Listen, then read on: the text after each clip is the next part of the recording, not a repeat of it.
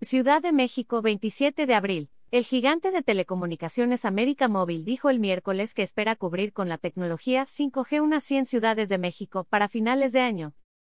América Móvil, controlada por la familia del multimillonario mexicano Carlos Slim, anunció en febrero el lanzamiento de su red 5G en 18 localidades del país, con una inversión prevista de 1.800 millones de dólares.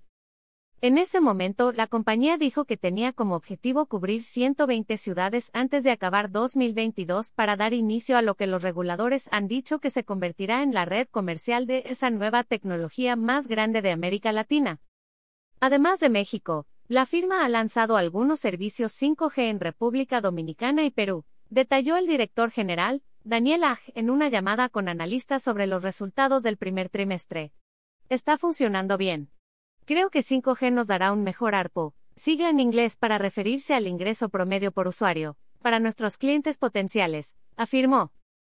AG detalló que la estrategia de la compañía con la nueva tecnología era obtener más, por más, lo que implica que los clientes paguen más por los datos 5G, pero aclaró que los planes podían variar según el país. Los ejecutivos también dijeron que los gastos de capital de la compañía alcanzarán los 8 mil millones de dólares en 2022, la misma cifra que en 2021. Por Cassandra Garrison, Raúl Cortés Fernández Reuters.